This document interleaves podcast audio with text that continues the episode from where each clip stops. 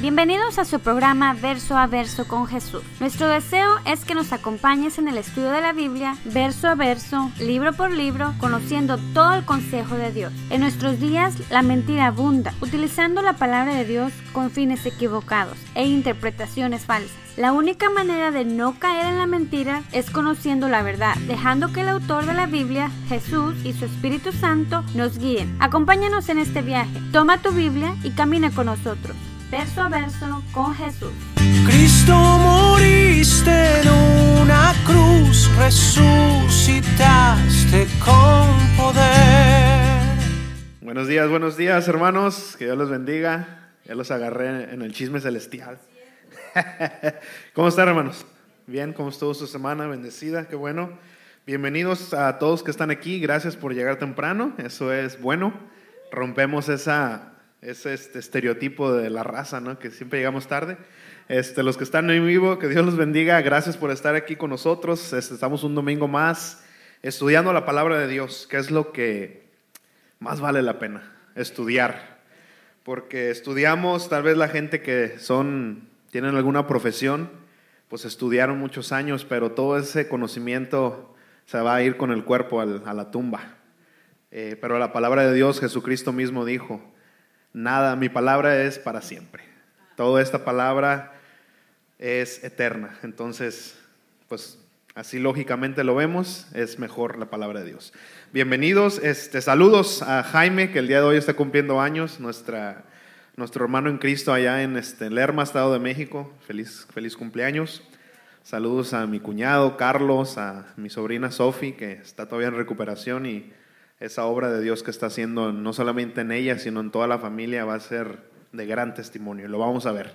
Así es que saludos a todos ellos, saludos a toda la gente de Centroamérica, de Sudamérica. Si Dios quiere, ahora también regresa el hermano Santos. Ya lo extrañábamos y ya aparece una estación de radio. Saludos a toda la raza. Este, ya promocionando, este, pero es que el día de hoy es un buen día. Es un buen día porque estamos aquí.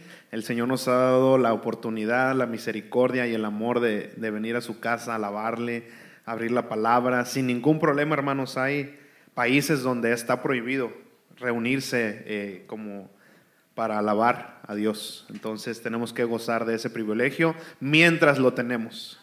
Mientras lo tenemos. Este, saquen su Biblia porque vamos a estar escuchando, escuchando. Vamos a estar viendo bastante la Biblia el día de hoy. El librito, el que estamos estudiando, de hecho, ese no lo vamos a tocar. El librito nomás nos dice que veamos lo que es el Pentateuco y hasta ahí nos sigue diciendo los libros históricos y lo demás, pero eh, decidí mejor darle una, una vista panorámica que es una vista panorámica, es una vista de, lejos, ver todo eh, el libro en sí. Entonces vamos a ver Génesis y si alcanzamos a ver eh, Éxodo también lo vamos a hacer. Pero vamos a ver todos los libros del Pentateuco. Y antes de comenzar, la tarea. ¿Quién se aprendió el versículo que teníamos que hacer? ¿Hermana? ¿Se lo aprendió? Eso es todo. Un aplauso para la hermana, un aplauso para la hermana. Todos los que están en vivo, espero que se lo hayan aprendido. Este, hermano, ¿quién más se lo aprendió? Alex, Rolando, a ver. Eso es todo. Un aplauso para la hermana, un aplauso para la hermana. Qué bueno, hermana eh, Andrea, se lo aprendió. No, y le falló, pero está bien. Segunda de Timoteo 3:16. Oh, oh, en inglés. Ah, bueno, amen. Eso es todo. Bueno, qué bueno. Eso, hermanos, esto es, es bien importante memorizar la palabra de Dios. Es bien importante, ¿no saben? cuánto les puede ayudar en momentos, eh, no solamente que estemos predicando a nuestro Señor, sino aún en momentos donde nosotros tenemos pruebas, donde viene el enemigo a atacarte. Esa es nuestra arma, es nuestra espada. Si recuerdan cuando vino Satanás a, este, con Jesucristo, que estaba ayunando, lo único que dijo Jesús fue la palabra de Dios. No dijo nada. Y fíjense, y siempre me pongo a pensar en esto. Si Jesús hubiera dicho alguna otra cosa, aún no hubiera sido, obviamente, palabra de Dios. Pero él habló cosas que ya estaban escritas. Habló pura Deuteronomio. No dijo otra cosa nueva. Dijo yo que ya estaba escrito. Entonces, esta espada, hermanos, es la más efectiva para atacar al enemigo. Entonces, aprendámosla. ¿Y qué les dije que esa palabra inspirada qué era? ¿Se acuerdan? que era el soplo de Dios. No es algo que se inspira como un artista eh, viendo un paisaje o alguien que escribe una canción, sino es el soplo de Dios. Entonces, bueno, qué bueno que están aprendiendo. Ahora, se aprendieron un versículo de Génesis. No se los voy a preguntar, nomás respóndame con la verdad. No, ninguno. Está fácil, hermanos. Cualquier versículo no le hace. Acuérdense que nos vamos a tratar de aprender un versículo de cada libro de la Biblia. Ya pues, con ese tienen, pero no se queden ahí. Bueno, eh, exactamente. O sea, está bien, apréndense el que sea, el que sea, pero que sea un versículo de cada libro y luego cuando se aprendan un versículo de cada libro, regresen y aprendanse otro de cada libro. Y así, ya cuando acuérdense van a saber cuántos quieren. 100 versículos, 150. Ya cuando acuerden saben un montón de versículos. Es un buen ejercicio, hermanos, es un buen ejercicio como cuando escuchamos una canción y te la sabes, ¿sabes? Y nomás la escuchas y empiezas a cantarla, ¿por qué? Porque la escuchaste cada rato, la escuchaste cada rato, la practicaste cada rato, así es la palabra de Dios. Si la escuchamos y la leemos cada rato, te la aprendes. Exactamente. Entonces, hermanos, es un ejercicio que tenemos que hacer. Tenemos que poner la palabra de Dios en nuestro corazón para que sea efectivo. Entonces, nos vamos aprendiendo cada versículo, un versículo por libro. Ahora, ¿quién se aprendió cuáles son los versículos, los versículos, libros del Pentateuco? ¿Quién, ¿Cuál es el primero? Génesis, Éxodo. Les faltó uno. Levítico, Números, Deuteronomio. Así está. Así no vamos a ir viendo cada libro de la Biblia. Así, un aplauso. Les un aplauso. Ahora dirán, bueno hermano, pero qué, ¿de qué nos sirve esto? De mucho, mucho. Dirán, no, pues es que no es Biblia, pero hermano, no tienen idea cuánto les va a servir, no solamente cuando estemos, tenemos que conocer nuestro manual, nuestra, nuestra espada, dónde encontrar lo que necesitamos, dónde ver la historia que necesitamos. Eh, y los que son verdaderamente estudiantes serios de la Biblia, todo esto es importante saberlo. Entonces, eh, qué bueno que están tomando esto en serio, porque esto es serio.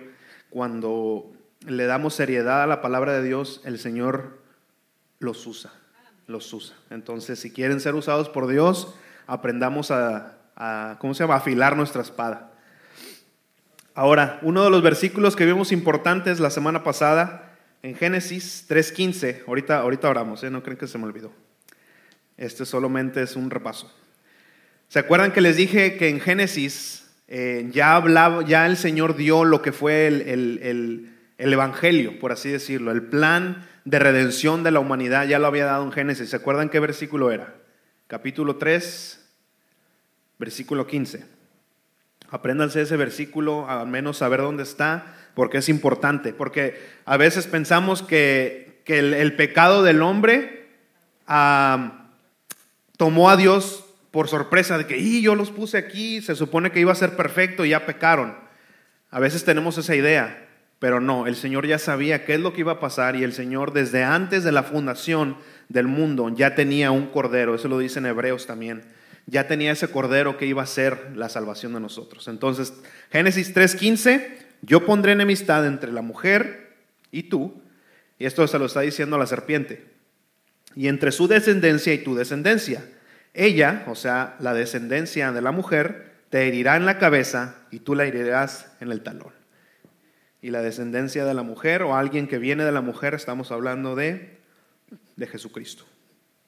Entonces, ese es el Evangelio desde Génesis. Y en Primera de Pedro, 1, 18 y 20, vamos para allá por favor. Quiero que subrayen esos versículos o les pongan una nota a un lado para que vayan armando su mapa ahí en, la, Biblia. 1 Pedro 1.18, se los leo rápido, ahí está para que lo apunten. Primera de Pedro 18, 20, de, de 18 al 20, perdón. Dice, ustedes saben que fueron rescatados de una vida sin sentido, la cual heredaron de sus padres y que ese rescate no se pagó con cosas corruptibles como el oro y la plata, sino con la sangre preciosa de Cristo, sin mancha y sin contaminación, como la de un cordero, que ya había sido destinado desde antes de que Dios creara el mundo, pero que se manifestó en estos últimos días por amor a ustedes. Ese plan, Jesucristo ya estaba ahí desde antes de la fundación del mundo, listo para venir a redimirnos, para venir a salvarnos. Entonces no es algo que, ay, pecado el hombre, ahora no sé qué voy a hacer, tengo que pensar, ¿cuál es el plan B? Dios no tiene plan B. Dios tiene plan A y ese es el único que tiene, porque no necesita otro plan. Entonces es lo que vamos a ver el día de hoy. Vamos a terminar, vamos a examinar Génesis, vamos a ver ciertos pasajes, los más eh, elementales tal vez, porque hay muchas historias, si nos vamos por historia nunca terminamos, o bueno, va a tardar mucho en terminar. Este, yo creo viene Jesús antes de que terminemos.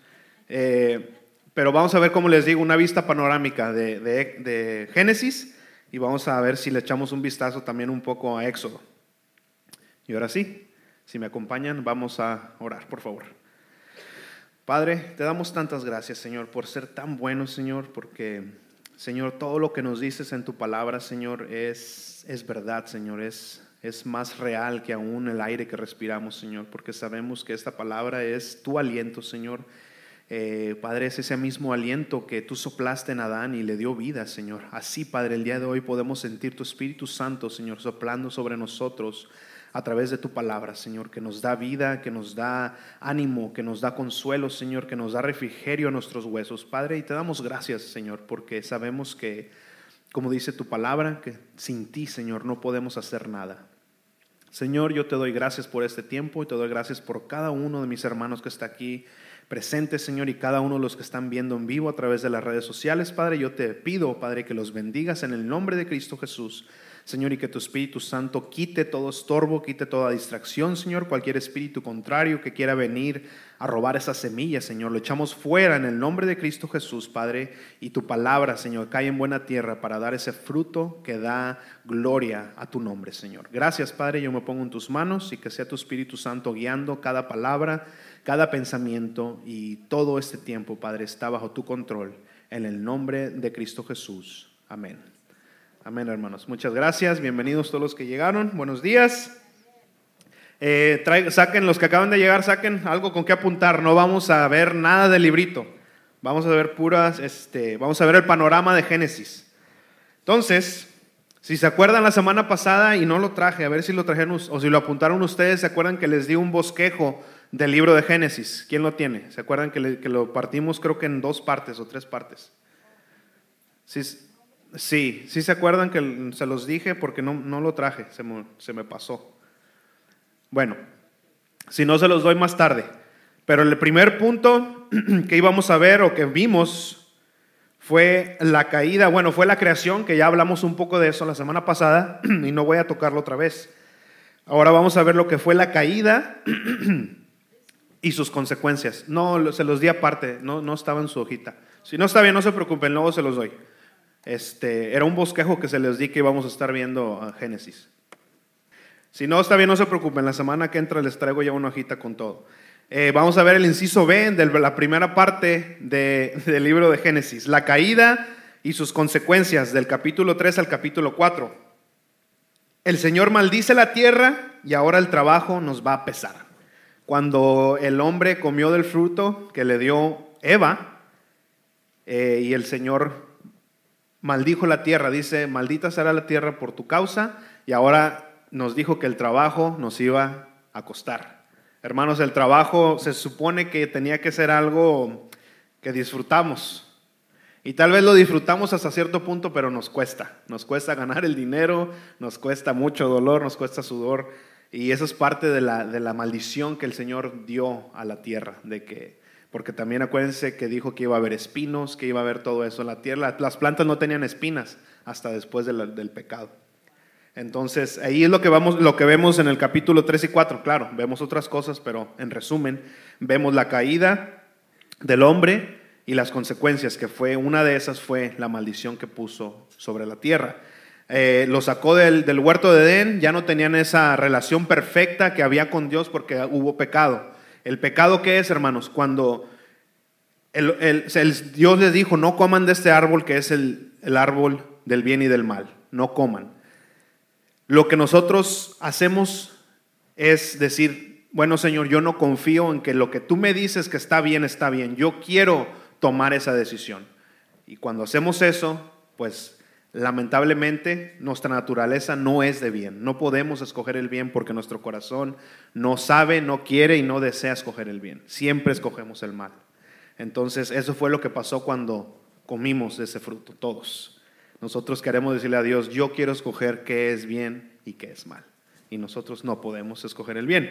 Entonces eso fue lo que pasó. Fueron sacados de Edén y después viene el diluvio, que son del capítulo 5 al 9.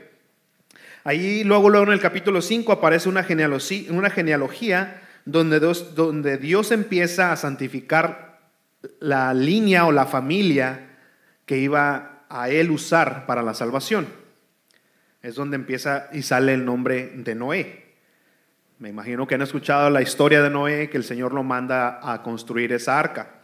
Entonces, eh, hay una cosa, hermanos, hay que quitarnos la idea, perdón, hay que quitarnos la idea de que, no sé si han escuchado esto, de que, ah, es que Dios en el Antiguo Testamento es un Dios enojado, un Dios que siempre está castigando, y el Dios del Nuevo Testamento es un Dios de amor y es un Dios bien tranquilo. Es el mismo Dios, y de hecho,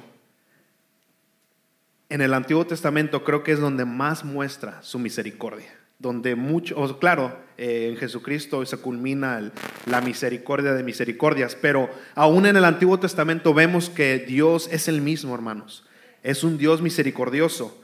Entonces dirán muchos, bueno, pero ¿qué, onda con el diluvio? O sea, el Señor mandó un agua y borró todas las personas. Vamos a ver por qué. o vamos a ver cuál era el corazón de Dios cuando hizo esto. Vamos para Génesis 6, 5 y 8. Sí, aquí está enfrente. Génesis 6, 5 y 8. Vamos a ver el corazón de Dios cuando decidió eh, mandar ese diluvio. Se los leo. Dice, el Señor vio que era mucha la maldad de los hombres en la tierra y que todos los planes Fíjense las palabras. Y que todos los planes y pensamientos de su corazón eran siempre los de hacer solo el mal. Se dormían pensando cómo hacer el mal, se despertaban pensando cómo hacer el mal. Y le pesó al Señor haber hecho al hombre en la tierra. Le dolió mucho en el corazón. Y dijo el Señor, borraré de la faz de la tierra al hombre que he creado, lo mismo que las bestias, los reptiles y las aves del cielo.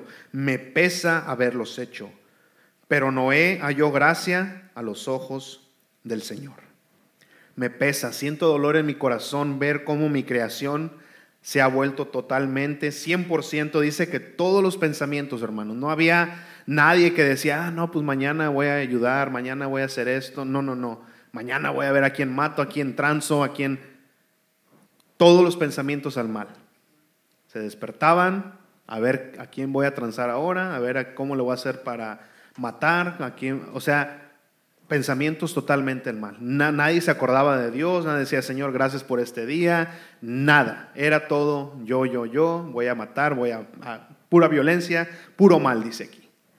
El Señor le dolió en su corazón ver eso. Ahora dirán, bueno, pues, pero ¿por qué? ¿Por qué tuvo que hacer eso? ¿Por qué tuvo que borrar toda la humanidad? Hermanos, tienen que saber que el plan de Dios era que Él tener una relación perfecta con su creación.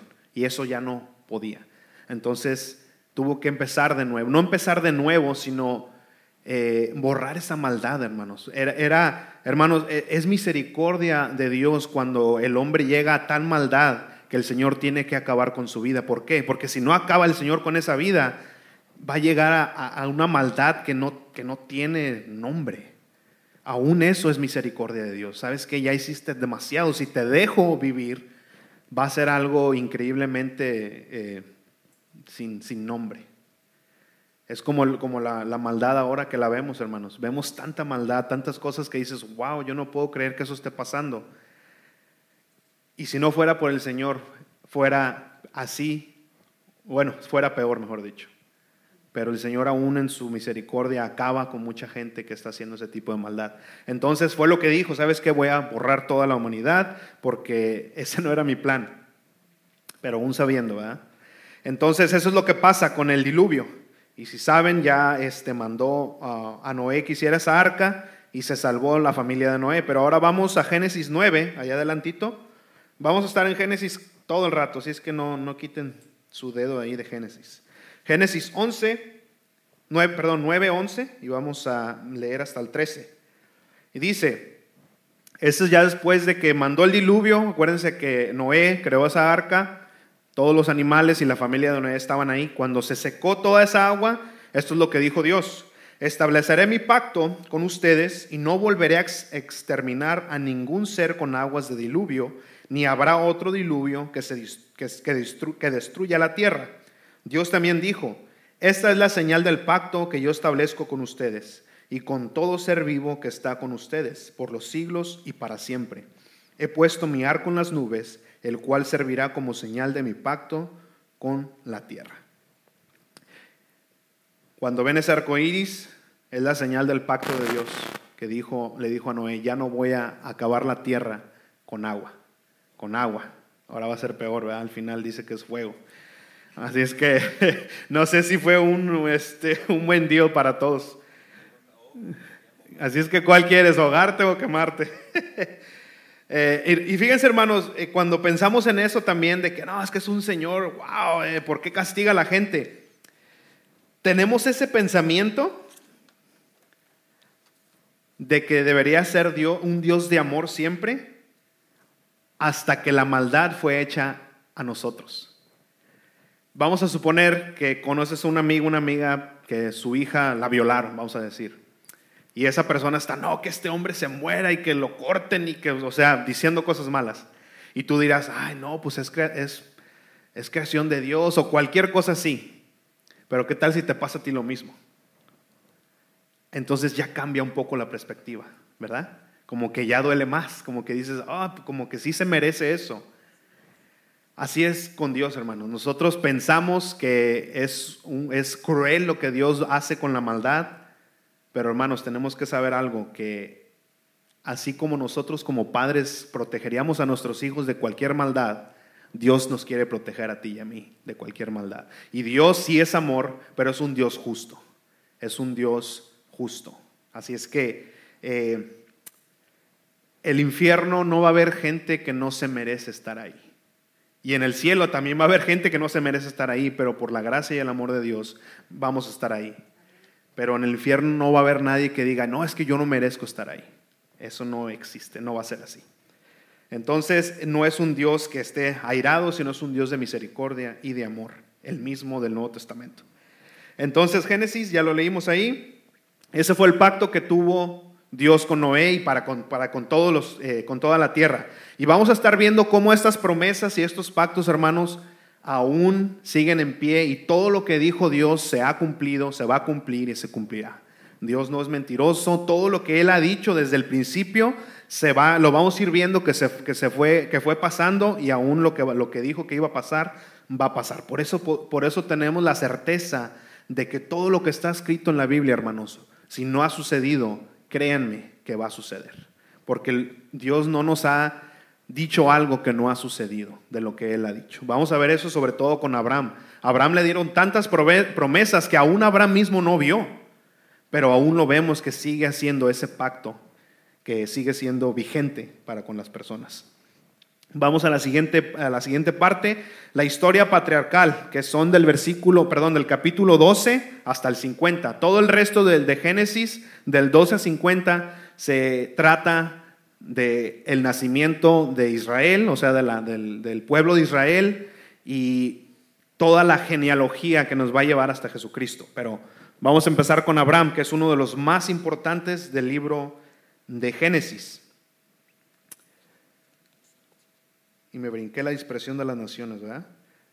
Antes de esto está la dispersión de las naciones, donde está la, torre de Babel, donde empezaron ahí a hacer una torre que dice la Biblia que querían construir una torre que llegara hasta el cielo, eh, lo cual significa que empezaron a crear un cierto tipo de religión. Bueno, nosotros queremos llegar hasta el cielo por nuestras propias obras. Y de ahí, hermanos, dice la palabra de Dios que el Señor confundió la lengua de todas estas personas, porque todos hablaban una misma lengua. Pero cuando el Señor, porque Dios les dijo, ¿sabes qué? Dispérsense por toda la tierra. No quiero que se establezcan en un solo lugar. Vayan por todos lados. ¿Y qué hacemos como buenos hombres? Hacemos lo opuesto. No, Señor, yo me quiero quedar aquí y vamos a construir y vamos a hacer todo esto porque aquí me quiero quedar. El Señor dijo, ok, a las malas lo vas a hacer, pues a las malas lo hacemos. Eh, empezó a cambiar la lengua de todo, ahí fue donde, nacieron, donde el Señor creó las lenguas que ahora tenemos. Entonces, es de repente uno está hablando español y el día siguiente el hermano Rolando habla ruso y me empieza a hablar en ruso y ¿qué dices, hermano? No te entiendo y ya, no, no, no, podían comunicarse, entonces él se fue para un lado y todos los que hablaban ruso se fueron para allá, todos los que hablaban español se fueron para allá y em, se empezó, empezó a dispersarse la gente, lo que Dios había dicho que hicieran, pero como les digo, como buenos hombres, no lo queríamos hacer. Entonces eso, eso fue lo que pasó ahí en, entre el, el, capítulo 10 y 11 de Génesis. Ahora, así nos vamos a Abraham, uno de los eh, personajes más importantes del libro de Génesis. Génesis 12, 2. Y esta, hermanos, eh, tenemos que subrayarla y tenerla bien anotada en nuestras Biblias porque toda la palabra de Dios empieza a hablar de esta promesa. La promesa que Dios le dio a Abraham. Génesis 12, 2 al 3 dice, yo haré de ti una nación grande, te bendeciré y engrandeceré tu nombre y serás bendición Bendeciré a los que te bendigan y maldiciré a los que te maldigan, y en ti serán benditas todas las familias de la tierra. No dice que solamente los de Israel, no dice que solamente ciertas personas, dice que todas las familias de la tierra. Esta promesa, hermanos, cuando escuchamos, por ejemplo, en el Nuevo Testamento, en los tiempos de Jesús, decían, no, los fariseos decían, es que nosotros somos hijos de Abraham. Cuando ellos decían eso, estaban diciendo, nosotros somos parte de esta promesa, que desde Génesis se dio y hasta el día de hoy, hermanos, esta promesa, esto lo que el Señor le dijo a Abraham, sigue en pie. Es increíble, sigue en pie. Y lo podemos ver cuando, ve, cuando vemos que gente a un país se levantan contra el pueblo, de Israel. El pueblo de Israel, hermanos, es un pueblo, un, este, un pueblo pequeño. Comparado con las demás naciones, es una nación pequeña y nunca han podido derrotarla. Nunca.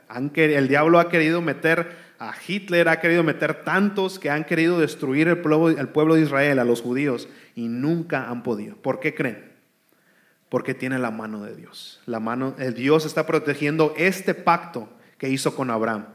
Yo te voy a bendecir y los que te maldigan, yo los maldigo. Y eso aún lo vemos. Cuando nosotros somos descendencia, descendencia de Abraham por el Espíritu. O sea que esta promesa también es de nosotros. Y lo que dice el pastor es cierto. Así como el Señor protege a su pueblo Israel, también protege a sus hijos, que somos nosotros. Entonces esta, esta promesa también incluye, te incluye a ti y a mí. Y obviamente nosotros tenemos que tener cuidado por cómo hablamos de otros cristianos. Porque aún la palabra misma dice que la iglesia es la esposa de Cristo. Si alguien habla mal de tu esposa, ¿qué vas a hacer?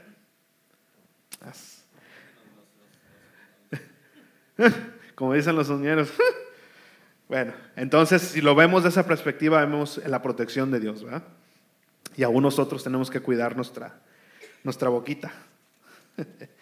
Entonces, pero ¿qué más pasa? Vamos a ver rápidamente Génesis 18, vamos para allá. Y esto se le acabó la pila, no quiso jalar. Cambiamos. Génesis 18, 10.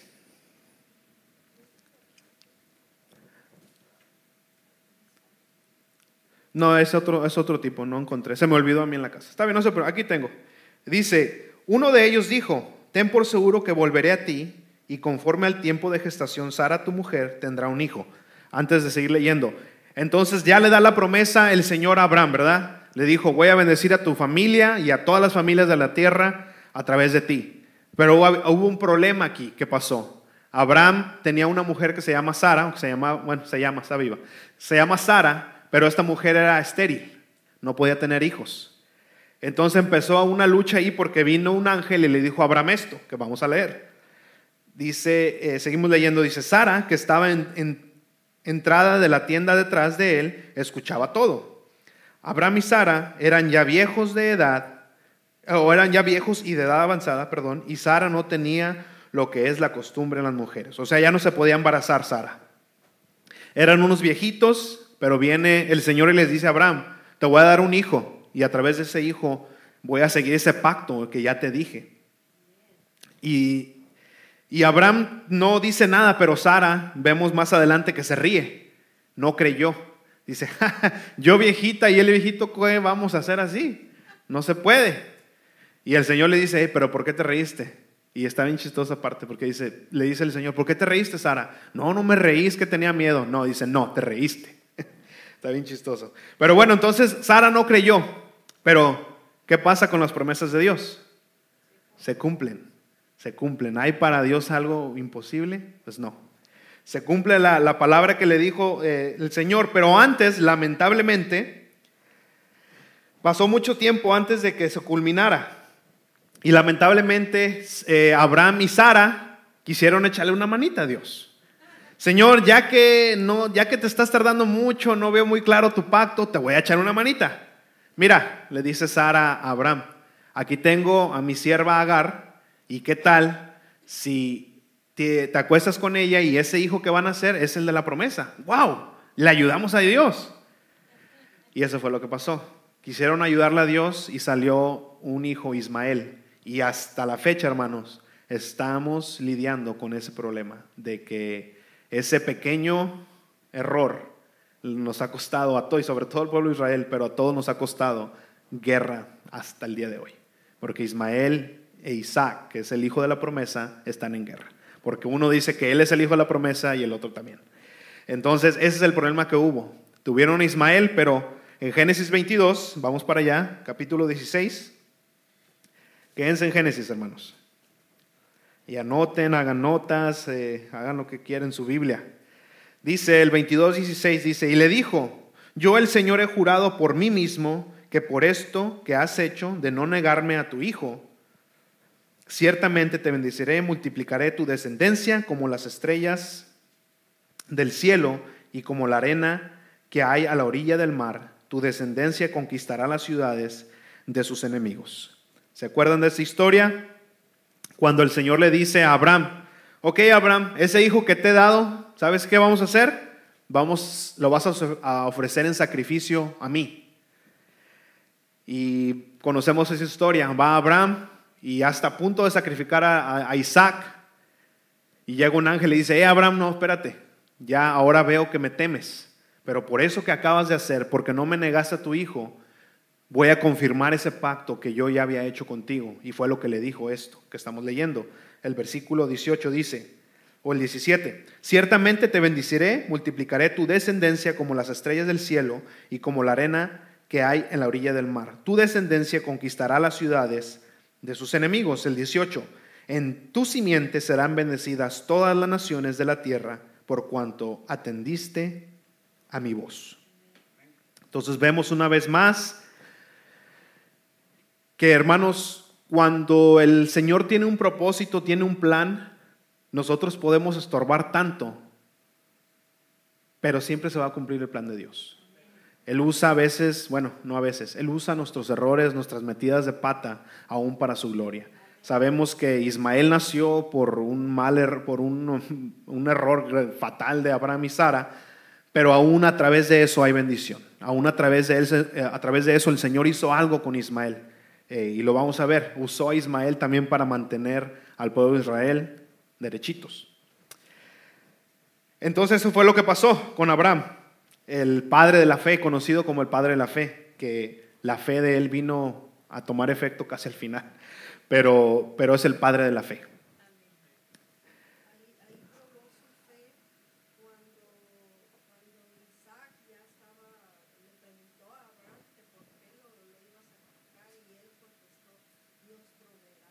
Así es. Y este monte, hermanos, eh, es el monte, el mismo monte donde Jesucristo fue crucificado. Años después, obviamente. Eh, Dios, eh, Abraham dijo, Dios se va a proveer de cordero. Cuando, cuando Isaac le dijo, Padre, pero veo que traemos la leña, vemos que traemos todo para el sacrificio, menos del animalito, ¿onta? Y Abraham le dice, no te preocupes, el Señor va a proveer. Y como que, y es algo bien chistoso. Y no crean que Isaac era un, un niño de 13 años, güey, que, que lo podían amarrar y ya, no, era un, un adulto. Alguien que, que hubiera podido decir, ¿sabes qué? ¿Cuál un tal cordero soy yo? Vámonos. Correr se ha dicho. Él también se puso en el altar. Y eso es algo también que tenemos que ver de Isaac. No corrió sabiendo que le iban a dar mate. Pero la fe de Isaac, hermanos, si tenemos que saber eso, toda la fe, toda la, la fe que, el que tenemos, el Señor la va a poner a prueba. Y no tanto para que Él sepa cuánta fe tenemos, Él sabe cuánta fe tenemos, sino para que tú sepas cuánta fe tienes. La fe, nuestra fe, si no es probada, pues ¿cómo vamos a saber que tenemos fe? Si es que es una de las cosas que tenemos que saber. Y entramos a la siguiente parte, Isaac y Jacob. Isaac era el hijo de Abraham y Jacob eran unos hijos, es uno de los hijos de Isaac. Y ahorita vamos a ver rápidamente las historias, como les digo, no vamos a entrar a detalle, nomás una vista panorámica. Queremos, quiero que vean eh, cómo está aquí las cosas. Entonces, Isaac tiene dos hijos, Jacob y Esaú. Eran dos hijos, no gemelos, ¿cómo se dice? Cuates, ¿no? ¿Cómo se dice cuando? Cuates, ¿va? Cuates, ok. No se parecen, pero nacieron al mismo tiempo, el mismo día. No al mismo tiempo, no se puede. El mismo día. Cuates. Gemelos se parecen, son idénticos. Cuates son que nacieron el mismo día. Aprendemos todo, algo nuevo todos los días. And then, really? Identical twins. Twins. Aprendemos algo nuevo todos los días. Este, pero estos, estos eran ahora sí que totalmente opuestos. Dice la palabra de Dios que no- uno era peludo, el otro era lampiño. Uno era acá bien macho y el otro no es que no era macho, sino que era un hombre pasivo. Sí, no vayan a pensar, ya me estaban diciendo, uno es macho y el otro qué es entonces. No, no, no. Era un hombre que era tranquilo, era un hombre de casa, un hombre flojo. No, no es cierto. Este, no, era un hombre de casa, dice la palabra de Dios. No era alguien, porque Saúl era un hombre que cazaba, un hombre que, que iba a pescar y todo acá bien, bien, este, bien macho. Y el otro era tranquilo, tal vez se quedaba en la casa a barrer, a, cocinar, no sé, algo así. Ya, esa, esa es la versión Oscar Maldonado, ¿ok? Este, esa, esa no la compren, esa está muy chafa. Él era jardinero, a lo mejor dice la hermana, con las flores, echándole agüita. ¿no?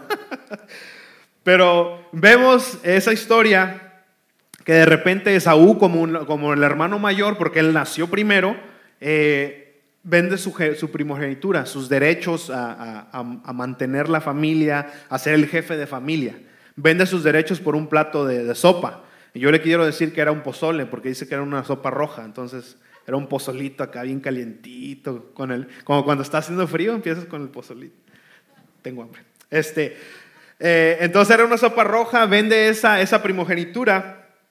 Y a partir de eso se pelean, ¿no? Porque obviamente Jacob bendice a, no, perdón, Isaac bendice a Jacob en lugar de Esaú y se, se echa, es un rollo que se empieza a hacer ahí. Entonces se pelean estos hermanos y de aquí, hermanos, y se han de preguntar, ustedes se han, bueno, un día se han ustedes preguntado, "Ay, tengo una familia tan rara, ¿por qué son tan raros mi familia? Tan, eh, un hermano hace esto, un primo hace el otro. Hermanos, les recomiendo que lean la vida, la, la familia de Jacob. Una familia tan desordenada, hermanos. Están entre esos versículos si quieren leerlo en su casa. Disfuncional, una familia tan disfuncional, hermanos, que vemos nuestra familia y dices, gracias Señor que me dices esta familia. Jacob rápidamente sí. Jacob eh, tuvo dos esposas, se acostó con la sierva de cada una de ellas. Hay ocasiones donde se están peleando, no, ahora se duerme conmigo, no, ahora se duerme conmigo, no, y te vendo esto para que se acueste conmigo, no, te vendo yo, e-". y empieza a ser un desorden en la vida de Jacob. Pero es increíble, hermanos, que a pesar de eso, a pesar de nuestra chafez, a pesar de nuestra, eh, todo eso que estorbamos, de ahí nacen las doce tribus de Israel. Jacob tiene doce hijos y de ahí nace lo que es el, empieza a nacer el pueblo de Israel. Génesis 32, 28, aquí lo tengo. Dice, y el hombre dijo, tu nombre ya no será Jacob, sino Israel, porque has luchado con Dios y con, y con los hombres y has vencido. Aquí es donde el nombre de Jacob es cambiado a Israel por el Señor. Dice la palabra de Dios que hay una pelea entre Jacob y un, ángel. Y se presenta y él dice que el hombre le dijo, tu nombre ya no será Jacob sino Israel, porque has luchado con Dios y con los hombres y has vencido.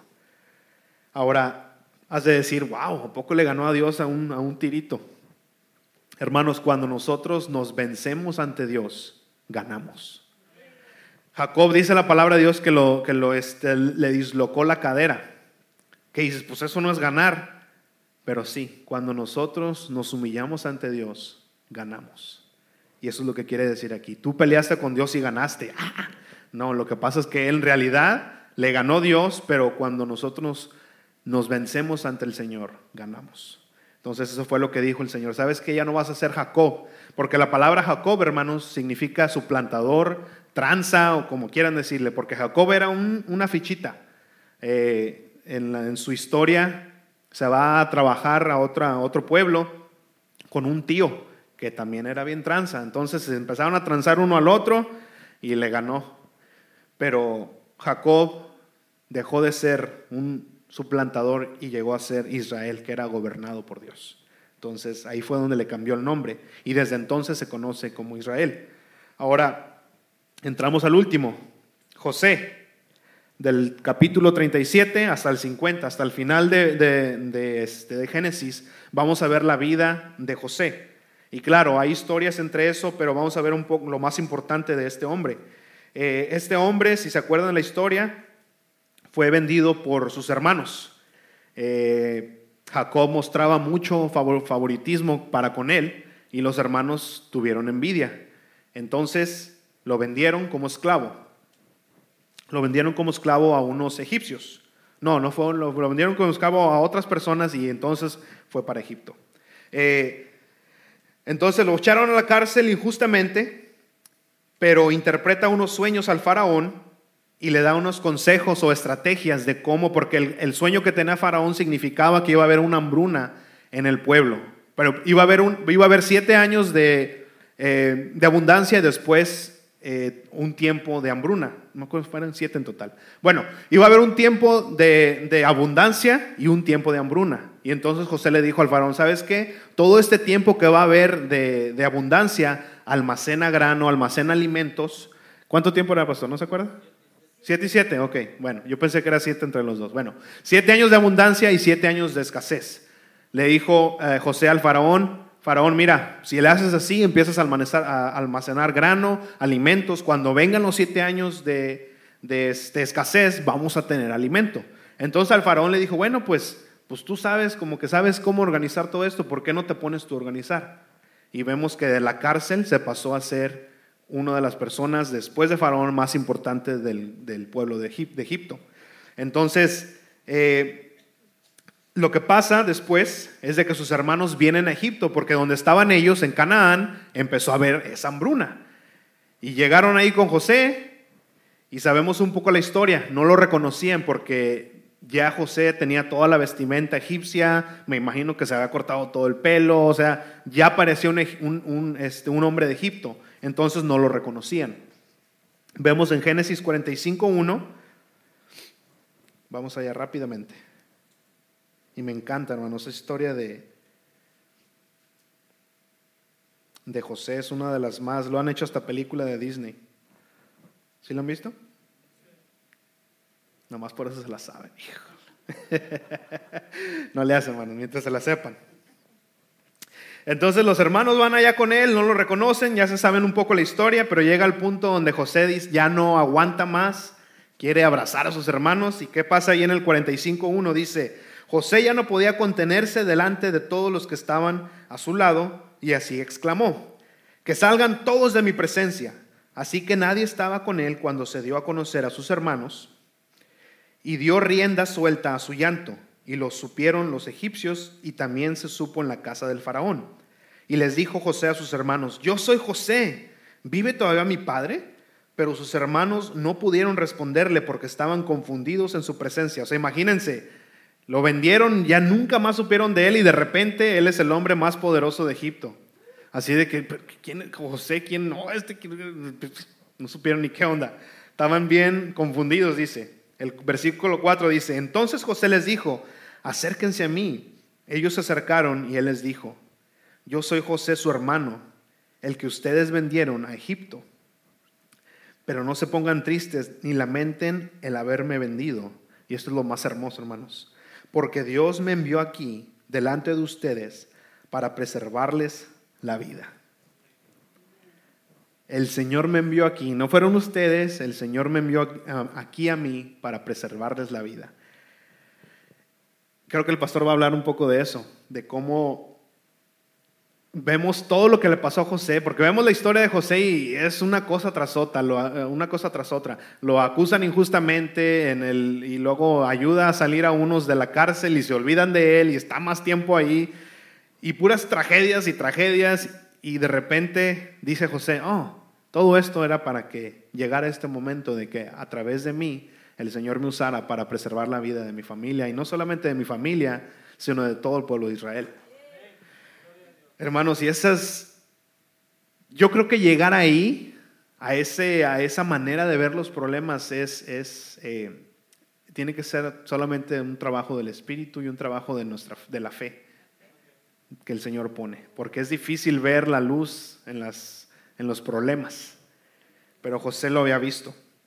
Y vamos rápidamente, se me hace que no terminamos, pero está bien. Génesis 50, ya el último capítulo, los últimos versículos de hecho de ahí de Génesis. Vamos para allá rápido. Puro esgrima bíblico ahora. ¿eh? Sí me gusta, sí me gusta. Los últimos versículos, 24, 25, bueno, casi los últimos. Dice, un día José les dijo a sus hermanos, porque esto ya es al último hermano, se muere Jacob, eh, se queda eh, José y sus hermanos, y esto también me encanta, me encanta esto, dice, un día José les dijo a sus hermanos, yo ya estoy por morir, pero fíjense la seguridad, fíjense cómo, cómo se debe a nosotros también creer en las promesas de Dios. Dice, yo estoy por morir, pero Dios vendrá a visitarlos. O sea, yo sé que va a venir Dios a visitarlos y los sacará de esta tierra para llevarlos a la tierra que prometió dar a Abraham, Isaac y Jacob.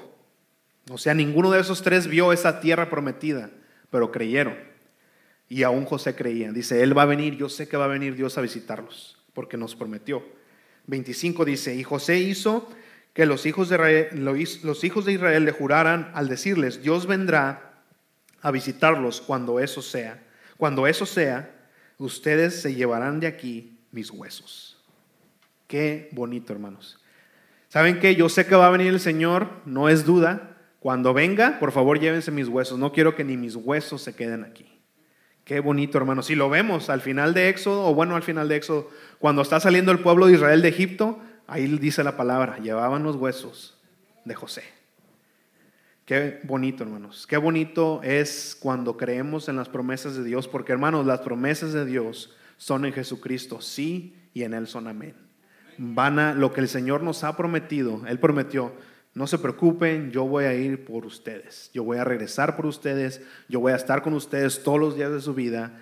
Todas esas promesas que el Señor nos ha dado, hermanos, tenemos que ser como José y decir, sabes que yo no tengo duda, me voy a morir, tal vez me muero, pero yo sé que el Señor va a venir a visitarnos, yo sé que el Señor va a venir.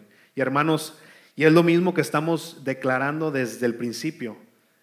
Va a venir Jesucristo, va a venir Jesucristo, va a venir Jesucristo. Y no le hace que me muera, yo sé que va a venir Jesucristo. Y lo mismo les digo yo el día de hoy, tal vez no lo veamos en nuestra en generación, pero va a venir Jesucristo. Y tenemos que preparar nuestro corazón para que esos huesos estén listos para, bueno, no los huesos, pero nuestra alma esté lista para irnos, porque los huesos se van a desintegrar aquí. Pero sí va a venir Jesucristo, hermanos. Va a venir Jesucristo y si no lo vemos, va a venir Jesucristo, de todos modos. Los, lo sabemos por fe. Y tengo unos minutos, sí la hago, sí la hacemos. Vamos a ver Éxodo rápidamente, Estefanita. Yo creo que sí ponemos los videos, por favor. Sí, vamos a ver estos Esto es lo que vamos a ver la semana que entra. Quiero como introducción que vean más o menos de qué vamos a hablar para que se queden picados y vengan, por favor, porque va a estar bien bonito. El Éxodo es otro libro que es muy, muy bonito y si quieres apaga la, la luz para que se vea mejor. Vamos a ver estos videos. Son dos videos rápido, no, no tarda mucho, pero quiero que vean lo que vamos a hablar la semana que entra. Hablemos del libro del Éxodo. Probablemente estás familiarizado con este libro por la épica historia de Moisés sacando a Israel de la esclavitud en Egipto. Esta es solo la primera mitad del libro. La segunda mitad tiene a Moisés dando los diez mandamientos a Israel, además de las instrucciones para la construcción del tabernáculo. Justo en medio está una historia que conecta estas dos mitades y todo sucede al pie de una famosa montaña. Empecemos por el principio. Lo primero que debemos recordar es que estamos continuando la historia desde el Génesis. En el Génesis, Dios prometió a Abraham que a través de su familia todas las naciones de la tierra serían benditas. El Génesis termina con la familia de Abraham en Egipto. Cuando el libro del Éxodo comienza, ya han pasado 400 años. La familia crece y se convierte en una etnia llamada Israel. Pero hay un gran problema, porque los israelitas están esclavizados por el rey de los egipcios, un hombre llamado Faraón. Este tipo representa muy malas noticias. Sí, él es horrible. Él menosprecia la condición humana de ellos. Él los esclaviza brutalmente. Incluso ordena que todos los hijos varones de los israelitas deben ser asesinados, arrojándolos en el río Nilo. Quiere que esta etnia desaparezca. Él es el peor personaje de la Biblia hasta la fecha. Aquí es donde nos encontramos con una mujer israelita que quiere salvar a su hijo. Ella lo arroja al río, pero con la seguridad de una pequeña canasta de juncos. La hija del faraón encuentra al bebé y lo toma para sí. Este es el niño que crece para convertirse en Moisés, el hombre que rescatará a Israel de la esclavitud. Moisés crece y un día, mucho tiempo después, él tiene un loco encuentro con Dios, donde se encuentra con un árbol de zarza que arde pero no se consume. Dios le habla desde la zarza y él designa a Moisés como el hombre que él usará para salvar a Israel. Moisés va donde el faraón para decirle la noticia de que Dios quiere que su pueblo sea libre. Faraón básicamente se ríe de él. ¿Quién es este Dios Yahweh? De hecho, se ofendió tanto con esta solicitud que decide hacer que los israelitas trabajen con más dureza. Desanimado, Moisés regresa a Dios y le dice, escucha, este plan no va a funcionar. Pero Dios le repite su promesa de que Él los va a liberar. Y de hecho, es aquí donde por primera vez que en la Biblia oímos la palabra redención. Literalmente significa comprar la libertad de un esclavo. Pero Dios usa aquí esta palabra para describir lo que Él hará por el esclavizado pueblo de Israel. Dios sabe que Faraón se va a resistir. Él envía 10 plagas diferentes, una después de otra, como por ejemplo convirtiendo el agua en sangre y enviando toda clase de pestes y enfermedades. Estas plagas son realmente muy severas. Lo que necesitamos entender es que esta historia nos está presentando las acciones de la justicia divina en contra de uno de los peores opresores que aparecen en la Biblia. Todas van dirigidas al propósito de rescatar a este pueblo esclavizado y de derrotar a los dioses de Egipto. Todo esto llega a un punto culminante en la décima plaga, donde Dios va a matar a todos los hijos primogénitos de todas las familias de Egipto. Esto es bastante duro. Lo es, pero también es la respuesta de Dios a Faraón por haber matado a los hijos de los israelitas. Al dar vuelta a la página, de repente te encuentras con dos largos capítulos con instrucciones detalladas para una cena con carne de cordero. Sí, pero este cordero es muy importante. Dios les dice a los israelitas cómo elegirlo y cómo prepararse para comerlo. Ellos deben tomar la sangre y pintar con ella todo el marco de la puerta de su casa. Todo el que esté en estas casas será librado de esta plaga final. Esta cena, que es llamada Pascua, conmemora este momento clave en la historia donde Dios trae su justicia sobre la maldad humana, pero también muestra su misericordia proveyendo un sustituto. Esta última plaga hace enfurecer al faraón. Él demanda que Israel salga de Egipto, lo cual es genial. Pero de pronto, mientras están yendo, Faraón cambia de parecer. Él tiene un cambio de corazón. Pero además de eso, también se nos dice que Dios endureció el corazón de Faraón. ¿Por qué haría Dios algo así? Lo que necesitamos recordar es que una y otra vez en esta historia, Faraón ya ha decidido endurecer su propio corazón. Así que a este punto el faraón no es solo malvado, se ha vuelto monstruosamente malvado. Hasta sus propios consejeros pensaron que había llegado demasiado lejos. ¿Cómo se supone que debía Dios lidiar con una maldad tan extrema? Lo que vemos en la historia es que Dios usa su poder para traer la maldad hacia su propia destrucción. Faraón y su ejército son destruidos en el Mar Rojo, mientras Israel entra a la libertad.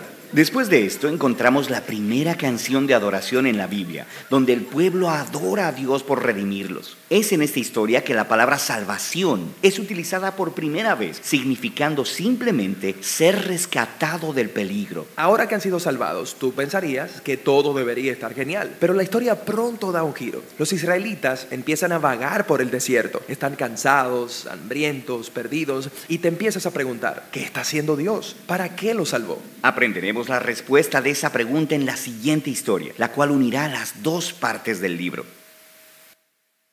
Hay otro, otro video, pero pues por cuestión de tiempo no lo vamos a pasar, pero está bueno, ¿va? Ya prenda la luz, mija, por favor. El otro video se los pongo la semana que entra, pero quiero que queden, ¿a poco no quieren saber, o sea, los detalles de todo eso? Está bien bueno, ¿va? Nos acercamos muchas muchas veces a la Biblia así como que un libro aburrido, de que, ay, es, miren, es una historia tan hermosa que, ¿cómo se llama el programa ese? Que Rosa de Guadalupe, ni que nada. Esto es lo mero bueno, porque no solamente está bien escrito, sino que es real. Y todo esto dirán, bueno, pero ¿qué, qué con nosotros? ¿Qué, toda esa historia, ¿qué con nosotros? Todo eso, hermanos, lo dice Pablo, todo eso e- era sombra de lo que Jesucristo iba- a venir a hacer. Y todo eso necesitamos saberlo porque cuando leemos la Biblia nos dicen, no, que el Cordero, y nos dicen que la Pascua, y, y- cuando no sabemos bien qué es lo que representa, perdemos mucho el, el- el jugo, lo, lo hermoso de la historia. Y quiero que, así como yo, se acerquen a la Biblia con esas ansias de, de- de decir, ah, yo quiero leer esa historia. Y así, ese es el punto que quiero dejar en ustedes, en su corazón. Vamos a ponernos de pie, hermanos, por favor. Y así vamos a hacer con cada libro de la Biblia. Claro, unos son más cortos, eh, por ejemplo, Levítico, son muchas reglas de sacrificios, cosas que no vamos a ver a detalle, pero sí vamos a ver qué con nosotros, qué, de qué nos sirve saber cómo mataban el becerro entonces. Vamos a ver por qué. Pero quiero que, que pongamos eso en nuestro corazón, hermanos, de acercarnos a la palabra de Dios, no solamente como, o no, más que nada, para nada acercarnos a Él como un libro aburrido, como que no tiene nada que decirnos, porque el Señor nos escribió estas, estas historias tan hermosas para que lo conozcamos a Él, para que nosotros estemos eh, entusiasmados de, de saber toda esa historia que Él hizo, todo lo que Él hizo para ti, para mí, hermanos. Todo eso fue para salvarnos. Porque como decía ahí, la salvación que es, es salvarnos del peligro.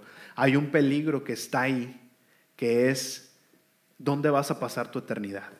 Aquí somos peregrinos, nuestro cuerpo, como todos vemos y sabemos, se va descomponiendo. Nadie es eterno por más vitaminas que te tomes, por más cirugías que te hagas, tu cuerpo se va a ir al hoyo. Exactamente. Nos vamos a morir todos, hermanos, pero nuestra alma sí es eterna. ¿Dónde vamos a estar por nuestra eternidad? Eso es lo que quiero que pensemos, que así también como José estaba tan seguro de esas promesas, que, él las podía ver. No solamente él, sino Abraham, Jacob, todos ellos que no vieron con sus ojos las promesas, pero creyeron. Hermanos, eso es nosotros lo que tenemos, nosotros también. Las promesas de Dios que dijo que Él que iba a venir por nosotros. Y como José les digo hoy, que no le hace que si nos morimos, Jesús va a venir porque nos los dijo. Vamos a orar. Padre, gracias papá por este día, Señor.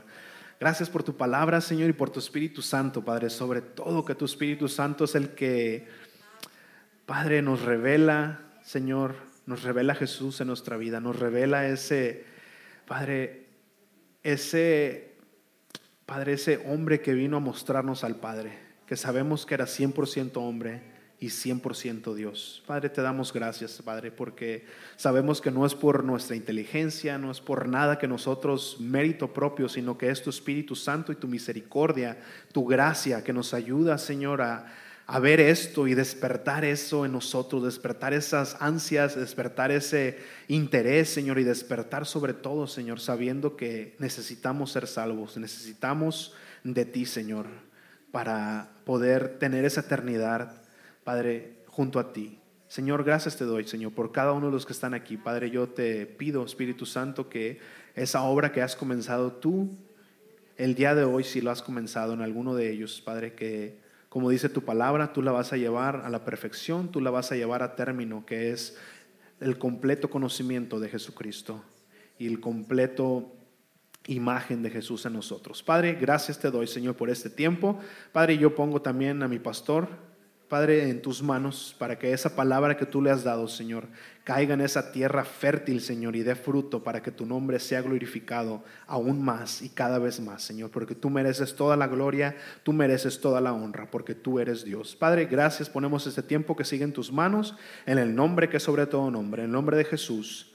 Amén. La Iglesia Esperanza para las Naciones te da las gracias por escucharnos. Si vives en el área de Austin o sus alrededores y no tienes un lugar donde congregarte, te invitamos a nuestros servicios. Para más informes y horarios, visítanos a nuestra página de internet esperanzaparalanaciones.com. Te esperamos a nuestra próxima edición con más del mensaje de salvación. Gracias y Dios los bendiga.